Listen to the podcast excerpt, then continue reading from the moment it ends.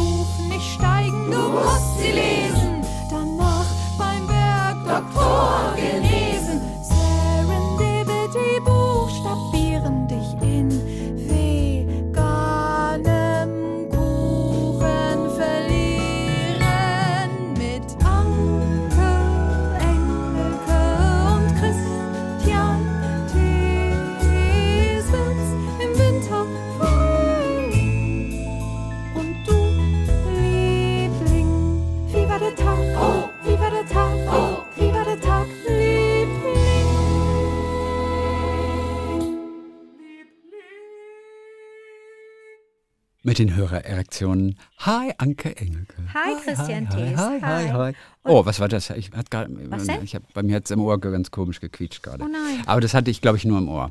Ich habe ein paar, paar, paar wirklich süße Geschichten heute, ein paar wirklich wahnsinnig schöne Sachen. Das erste kommt von Liebling Olli. Mhm. Oliver Nice ist das. Äh, vor drei Monaten bin ich auf euren Podcast gestoßen.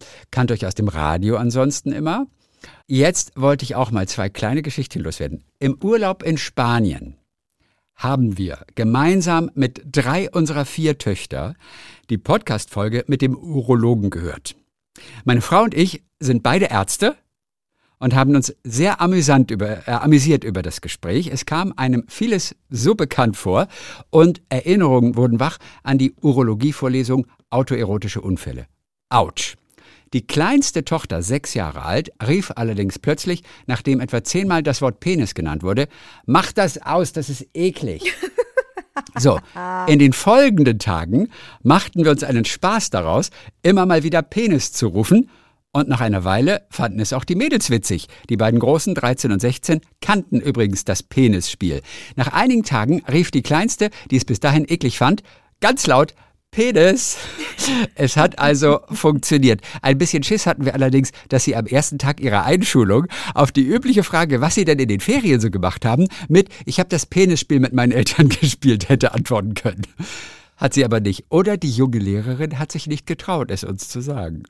Ganz herzliche Grüße von, von Olli. Beides Ärzte. Also witzig, oder? Die haben einen guten Urlaub gehabt, glaube ich. Aber wie super, dass Sie vor allen Dingen das auch hören und unseren Urologen in Residence hören und sich denken, Ja, ach guck Christian mal. Egger- und, Eggersmann, und kleine, mhm. kleine, also so ein kleines Throwback, äh, weiß ich nicht, so ein Trigger haben, an das eigene Studium denken. Sowas finde ich immer total schön. Wie toll, dass die Natürlich. beide auch Ärzte sind, ne? Ja, von Christian hören wir übrigens auch gleich noch. Aber, aber vorher Ralf Lorenz.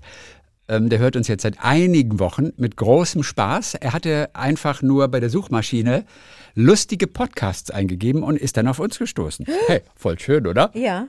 Voll schön, dass jemand das als lustig Aber wer empfindet. entscheidet das denn, ob das lustig ist? Ist doch Geschmackssache. Der, ja, aber der Algorithmus. Ach, der Algorithmus, der dir dann auch Hitler schickt. bei Spotify. Übrigens, hab schon wieder von jemandem bekommen, der hat irgendwas gesucht bei Spotify. Ich weiß leider nicht mehr genau, was es war. Und auch er hatte in seiner Trefferanzeige die letzte Rede von Adolf Hitler. Frag mich nicht, ob sich da irgendjemand bei Spotify am Ende ein, ein, irgendwie ein, also ein Spaß in Anführungszeichen erlaubt, weil das ja alles keinen Sinn macht. Hier kommt die Geschichte von Ralf auf jeden Fall. Und die ist auch wirklich ganz schön. Ich habe jahrzehntelang, also was heißt ganz schön, aber sie ist auf jeden Fall berührend und sie ist aber auch schön. Ich habe jahrzehntelang eine Psychotherapie bei einer Therapeutin gemacht. Ich nenne sie jetzt bei ihrem Vornamen, was ich im wirklichen Leben nie gewagt hätte. Eine Konstante während meiner Stunden bei Alfrun Wie heißt war ein Alfrun, sie? Okay. ein alter germanischer, nordischer Name vermutlich. Eine Konstante war ihr gemaltes Ölbild, das mich von Anfang an begeisterte und das, auf das ich ständig blickte, auch in ihren neuen Wohnungen, die noch folgten. Nach einigen Jahren hing es plötzlich nicht mehr an seinem angestammten Platz. Ich war entsetzt und ich fragte sie, wo denn das Bild sei. Hm, sie hatte es abgehängt und wollte es wegwerfen. Ich sagte ihr, wie viel mir dieses Bild bedeute, dass es mich schon so viele Jahre begleite und wie sehr mein Herz daran hing. In der nächsten Stunde hing das Bild wieder, Oh. Mir zuliebe. Oh, Vor elf Jahren zog ich von Gießen nach Hanau. Dennoch fuhr ich einmal im Monat zu unserer Stunde nach Gießen. Im Mai letzten Jahres sagte sie telefonisch kurz vor dem bevorstehenden Termin die Stunde ab. Auch wusste sie nicht, ob weitere Stunden aufgrund ihrer schlechten Gesundheit möglich wären. Wir verabredeten, dass sie mich irgendwann später informieren würde. Wenige Tage später hinterließ sie eine Nachricht auf meiner Mailbox, die nicht für mich bestimmt war. Ich rief sie an und informierte sie über dieses Versehen. Wir telefonierten recht lange und sie ließ anklingen, dass sie wohl bald sterben würde. nein. Mhm. Ein paar Tage, ich habe richtig, ich habe richtig, als ich das gelesen habe, das erste Mal, habe ich einen richtigen Kloß im Hals gekriegt. Ein paar Tage später wieder eine Nachricht, die nicht für mich bestimmt war. Auf der Mailbox. Ich rief sie nochmals an und wieder sprachen wir lange miteinander. Wir verabredeten, bald wieder miteinander zu sprechen. Ich versuchte es öfter, aber niemand ging ran. Irgendwann kam die Ansage, dass die Rufnummer nicht vergeben sei. Ich konnte nur vermuten, dass sie gestorben sei. Wochen später erhielt ich einen letzten Gruß von ihr. Auf dem Briefumschlag hatte eine andere Handschrift Postleitzahlstraße und Hausnummer ergänzt. Ich war traurig und konnte wieder nur Vermutungen über Alfruns Schicksal anstellen. Wenige Monate später war eine Nachricht von einer Frau, die sich als Alfruns gesetzliche Betreuerin vorstellte, auf meiner Mailbox. Ich konnte nur ahnen, was sie mir sagen würde. Ich rief sie zurück und diese beeindruckende Frau konnte meine Ungewissheit beseitigen. Alfon war am 13.08.21 friedlich im Hospiz eingeschlafen und im Friedwald beerdigt. Und jetzt komme ich zum Punkt. Sie bot mir an, mir eines von Alfrons selbstgemalten Bildern abzuholen. Freudig stimmte ich zu und mir war klar, welches Bild ich mir aussuchen würde. Und mein Bild stand tatsächlich mit Dutzenden anderen in der Garage, denn sie hatte die Wohnung schon gekündigt. Ich konnte mein Glück kaum fassen, denn dieses Bild hing schon im Wohnzimmer einer Nachbarin. Sie hatte es aber wieder zurückgegeben, weil es nicht zu ihrer Einrichtung passte. Nein. Ja, seitdem hängt nun dieses Bild mit einem anderen von Alfon bei mir im Wohnzimmer und ich habe es im Blick und Alfon im Herz, wenn ich im Sessel sitze. Oftmals kann ich es kaum glauben, wie es den Weg zu mir gefunden hat. Dank dieser unglaublich tollen Betreuerin, die viele meiner Fragen zu Alfons Tod beantworten konnte und mir dieses irre Angebot mit den Bildern gemacht hat. Viel Grüße, Ralf. Das war das Bild. Schön, ne? Was würde ich gerne wissen, wie das Bild aussieht? Ja, würde ich auch gern wissen. Deswegen, Ralf, bitte, Ralf, du hörst uns hoffentlich. Bitte noch ein Foto, reich es nach. Was war das für ein Bild? Was ist drauf? Das wollen wir gerne sehen, wenn wir dürfen. Ja, er kann es uns vielleicht beschreiben, wenn ihm das unangenehm ist, aber so ein bisschen, man möchte ja, Ja, wissen, ob es ein Porträt ist oder eine Landschaft oder was, äh, Mhm, ne? ob es was Figuratives ist oder nicht, das würde mich Ja. schon interessieren. Alfon hat es auf jeden Fall gemalt. Viola Grötz, von ihr diese Nachricht. Eure Geschichten begleiten mich schon eine ganze Weile lang. Ich kann mich noch gut erinnern, dass ich den Podcast auf der Frankreich-Klassenfahrt in der neunten Klasse gehört habe. Jetzt werde ich im Januar schon 30. Übrigens in Klammern, what?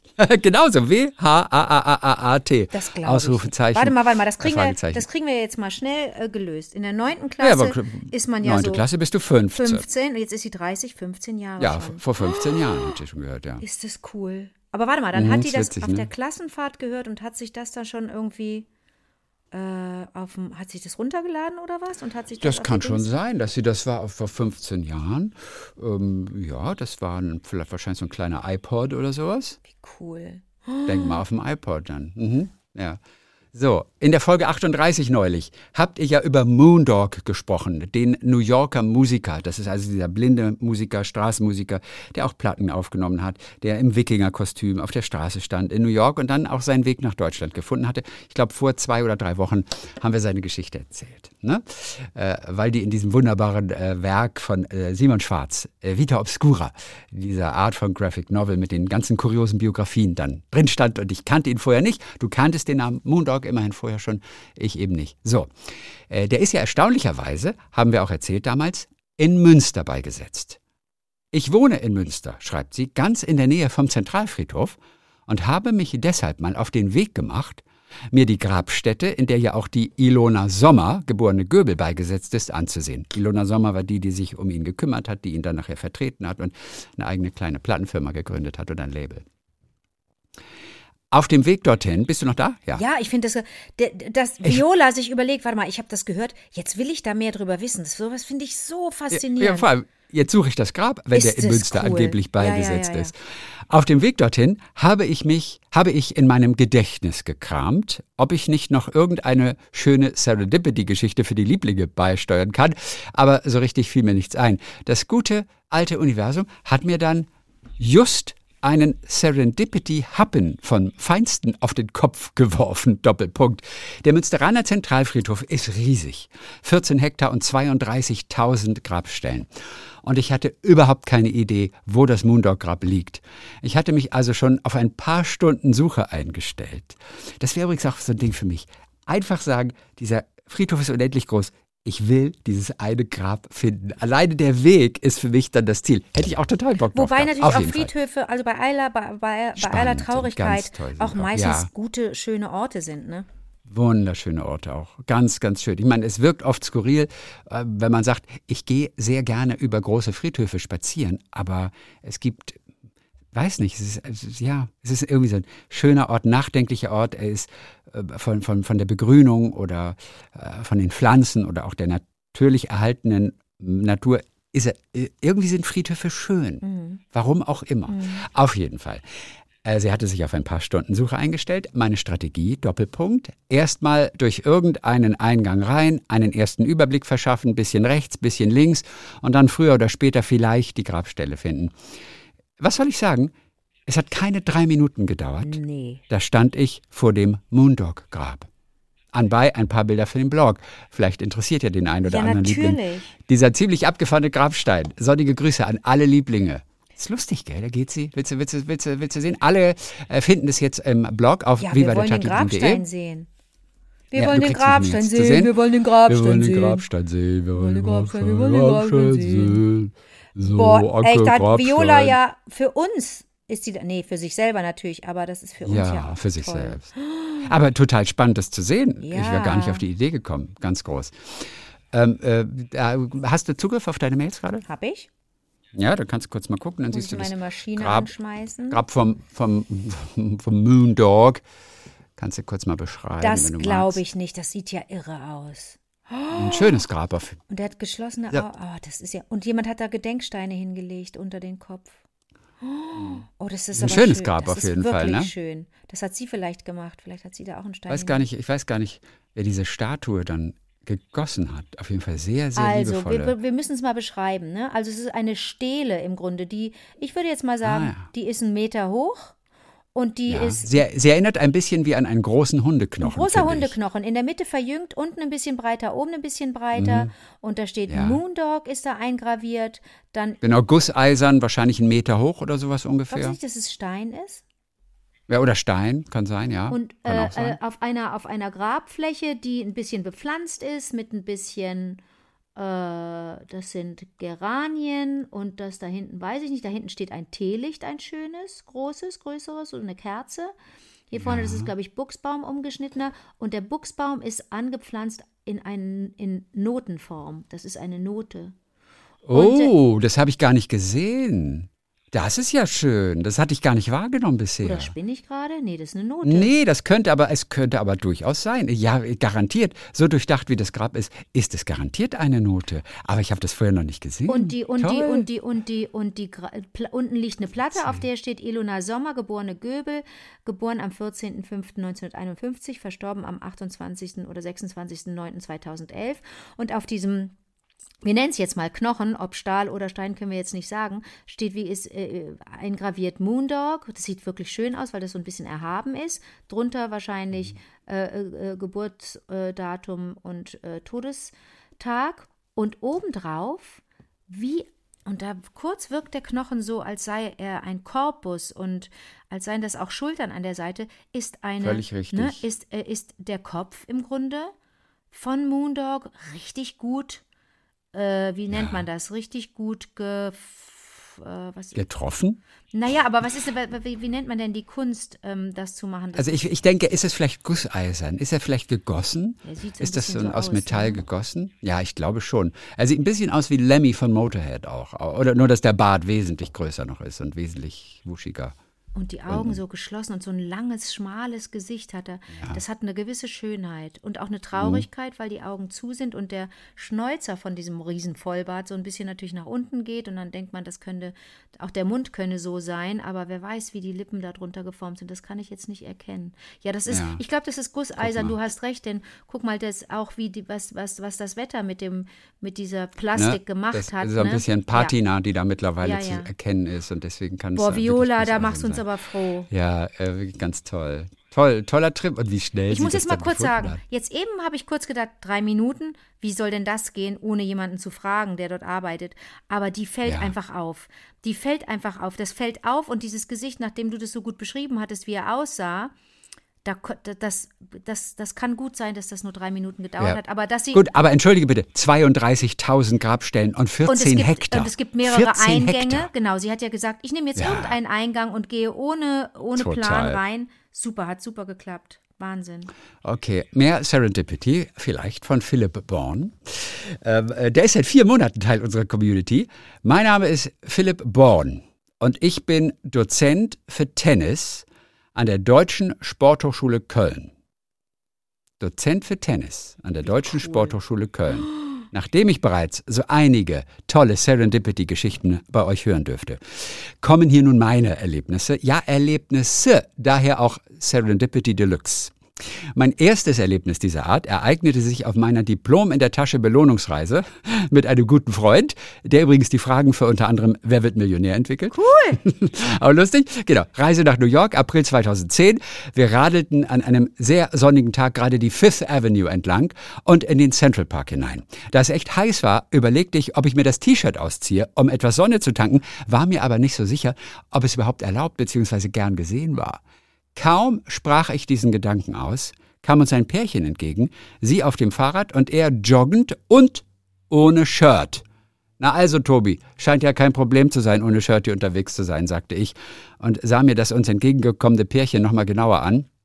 Und tatsächlich dort in Manhattan, im Central Park, genau in diesem Moment, kam mir Marco Pedrini entgegen. Marco, ein italienischer, mittlerweile Ex-Tennisprofi, spielte damals, wie heute übrigens immer noch, mit mir in einer Tennismannschaft bei Rot-Weiß Köln. Nein. Ja, in dem Augenblick, wo er sich fragt, darf man das, kommt ihm ein Kumpel entgegen. Nein. Oh Mode.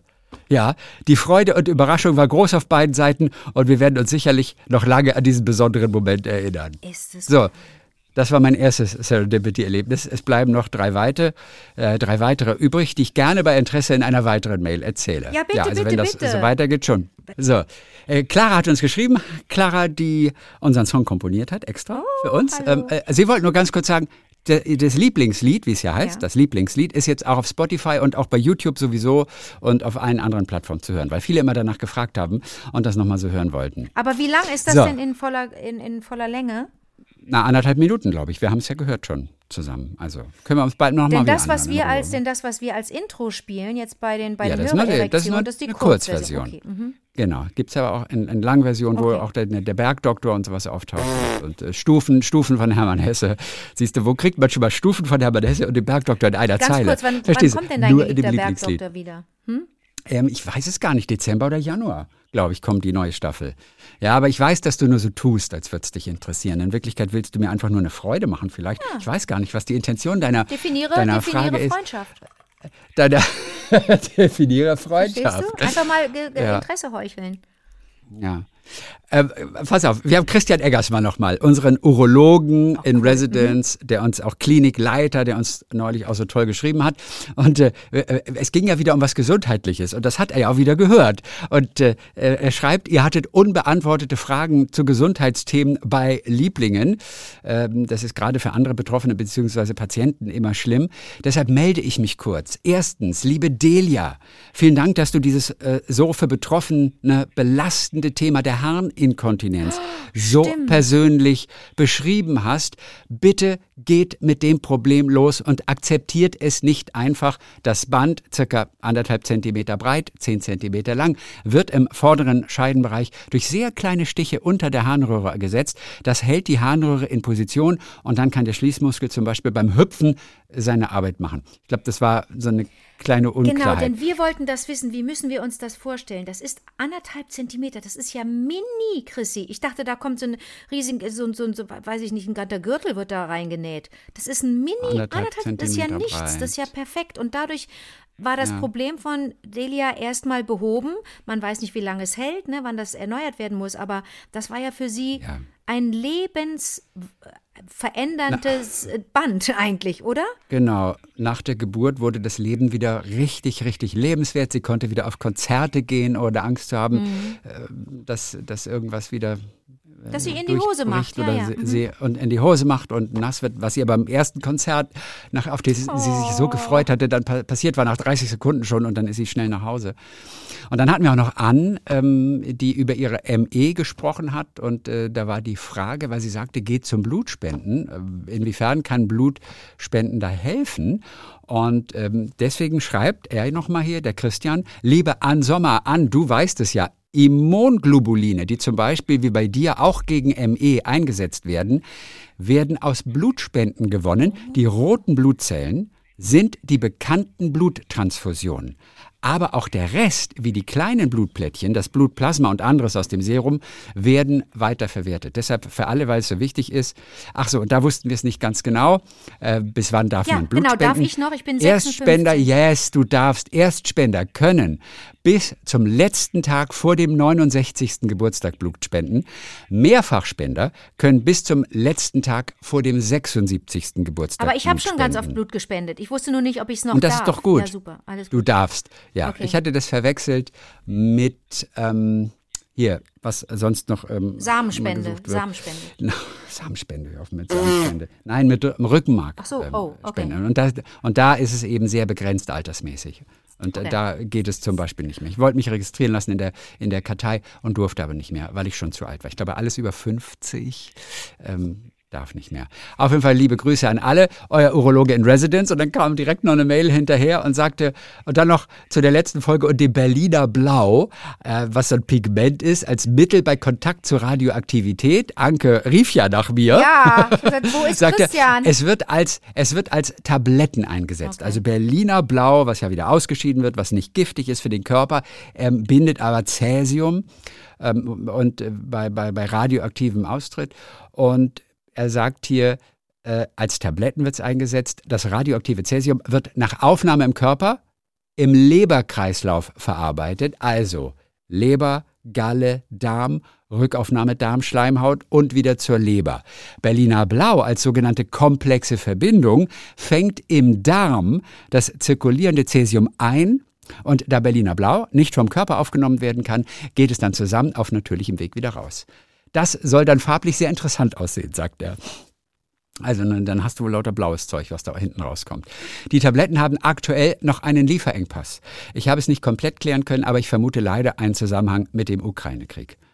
Manche Länder haben das Zeug schon lange auch eingelagert für Zwischenfälle.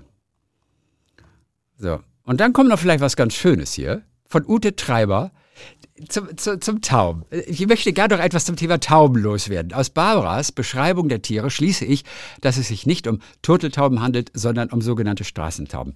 Es wird jetzt wirklich interessant. Ohne Witz. In Deutschland brüteten laut NABU im Jahr 2017 bis zu 310 Straßentaubenpaare.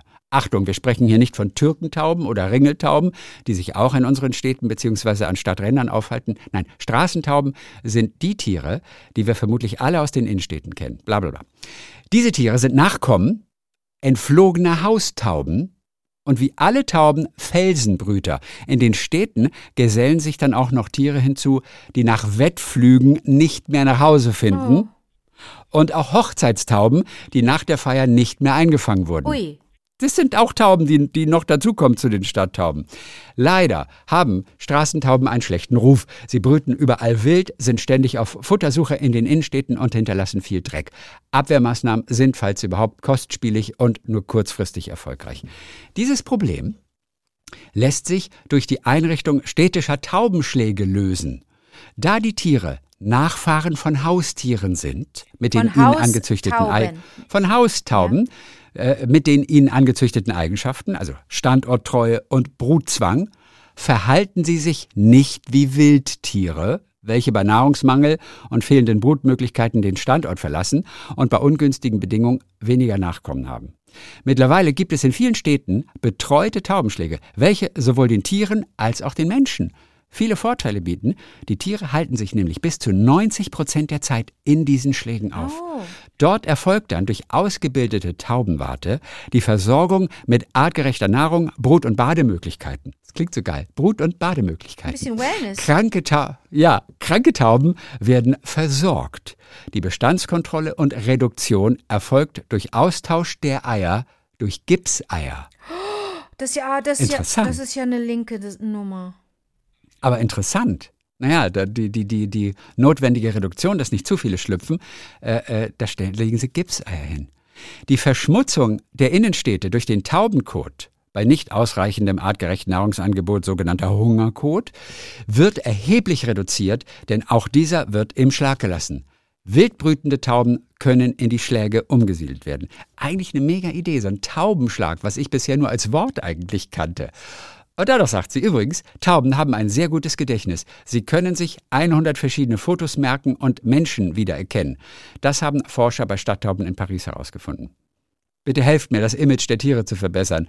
Im Frühjahr noch als Friedensboten gefeiert, jetzt wieder als Ratten der Lüfte bezeichnet. Sie leben nur ihr durch Zuchtauswahl sehr ausgeprägtes Verhalten aus. Vielen Dank und ganz herzliche Grüße. Okay. Witzig, ne? Okay. Du hattest natürlich ein Problem mit deiner, mit deiner Taube, die diesen irren Sound gemacht Ja, hat. ist doch schon längst Ist weg. weg, ist weg. Ja, Jetzt müssen wir ja, wirklich überlegen, gut. dann das kann man ja, dann kann man das Problem ja eindeutig lösen, ne? Weil ich, ich kenne es aus Köln natürlich, ähm, dass die Tauben dem Dom äh, zusetzen, das ist nicht gut, der Kot ist, äh, ist nicht gut für das Gemäuer dort. Aber diese, diese betreuten Taubenschläge, die, die, die leuchten ja total ein. Das muss man doch hinkriegen. Ja, und, und dann hast du weniger Tauben. Ein- Einfach. Und die Tauben sind auch, auch glücklicher. Ich muss aber sagen, dass ich ja dann, da, dann und wann, äh, sehe ich ja doch auch, und es sind zumeist ältere Frauen, sehe ich ja doch Menschen, die Tauben füttern.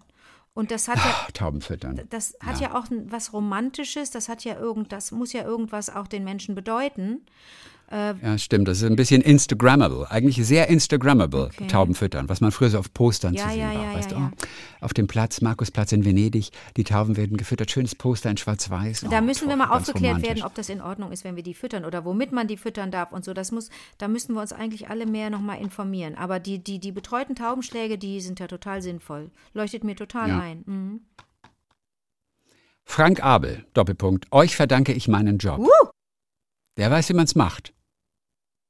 Während ich nämlich vor grauer Vorzeit in Bonn Meteorologie studiert habe, war ich, um Geld zu verdienen, Tag und Nacht mit dem Lieferwagen unterwegs, um Medikamente für Apotheken durch den Raum Köln, die Eifel und den Westerwald zu fahren.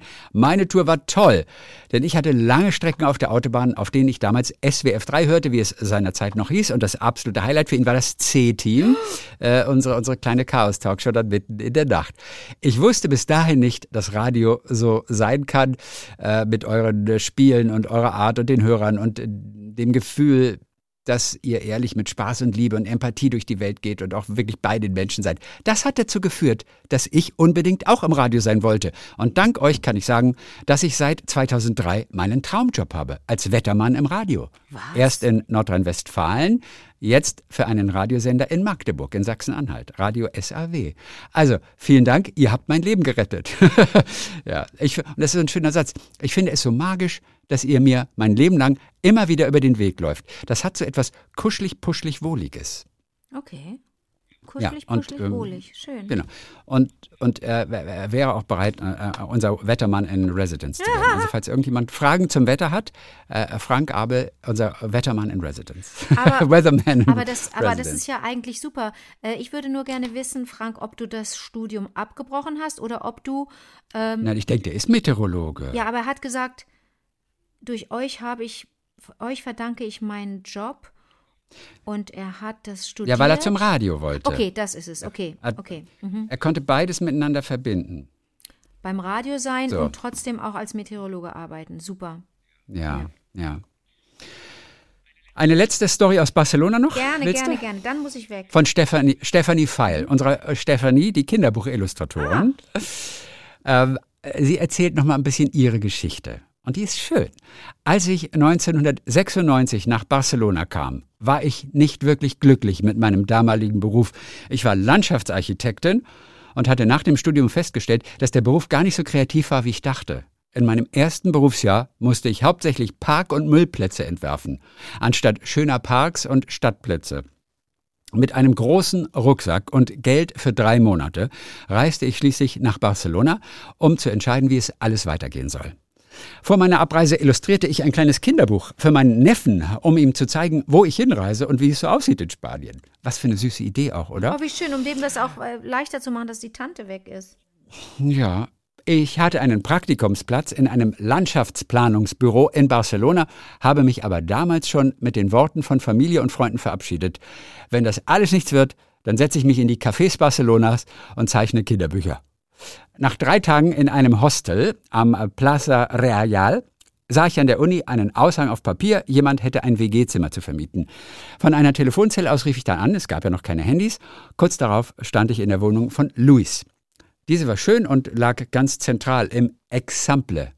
Sagt ihr das was? Nee, ich war da schon mal, aber ich weiß nichts über Barcelona. Heißt E Echample oder Example, Echample, Echample. Okay, und zum Glück waren meine KonkurrentInnen ein verschlossener Informatikstudent und eine sehr nette Cellistin, die allerdings in der Wohnung proben wollte. So entschied sich Luis für mich und ich zog direkt bei ihm ein. Als ich ihn nach seinem Beruf fragte, konnte ich es kaum glauben. Er war Kinderbuchillustrator. Nein. Wie unglaublich. Bis zu dem Tag wusste ich nicht einmal, dass das ein richtiger Beruf war. Was für ein unglaublicher Zufall. Ich hatte das Gefühl, das Leben gibt mir einen Wink. Über Louis habe ich mir ein Bild machen können, wie Illustratoren arbeiten und habe mich nach einem Intensivkurs an einer Kunst- und Designschule mit einer eigenen Mappe auf den Weg zu den hiesigen Verlagen gemacht. Verrückterweise hat das auch noch geklappt, sodass ich hier inzwischen seit 25 Jahren als Kinderbuchillustratorin arbeite. Es gab noch ein paar Serendipity-Momente in den ersten fünf Monaten, aber das würde jetzt zu weit führen. Mit Luis habe ich fünf Jahre glücklich zusammengewohnt und er ist immer noch mein bester Freund hier in Barcelona. Das Praktikum im Landschaftsplanungsbüro, Landschaftsplanungsbüro genau, habe ich nicht einmal angefangen. Ganz liebe Grüße, Stefanie, die Kinderbuchillustratorin aus Barcelona. Oh, was ist das für eine schöne Geschichte. Und sie hat es den Eltern noch gesagt, wenn das alles nichts wird, werde ich Kinderbuchillustratorin. Ja, das ist total witzig, oder? Ja. Das ist total witzig. Und, und, und Janina hat ein, ein Zitat uns noch geschickt, was sie so sehr schön fand von Albert Einstein. Der hat nämlich gesagt, warum hat der Einstein eigentlich immer so viele clevere Sachen gesagt? In diesem Fall, der Zufall ist das Pseudonym, das der liebe Gott wählt, wenn er inkognito bleiben will. Ah, okay. Gut. Ja, ja gut, darüber kann man streiten natürlich jetzt. Ob es wirklich von oben bestimmt wird oder ob es nicht irgendwas anderes ist, was das bestimmt. Aber vielleicht war es ja der liebe Gott, wer weiß. Auf jeden Fall, Janina fand dieses Zitat ganz schön. Das fiel ihr ein zu den ganzen Serendipity-Geschichten, äh, die sie hier gehört hat. So, das war es für heute. Herzlichen Dank an alle Lieblinge da draußen. Wie war der Tag, Liebling? At gmail.com, das ist unsere Adresse für alle Geschichten, die geteilt werden müssen. Dann hören wir uns am kommenden Montag wieder. Bis dann, du Haustaube. Bis dann, du Straßetaube. Wie war der Tag? Oh, wie war der Tag?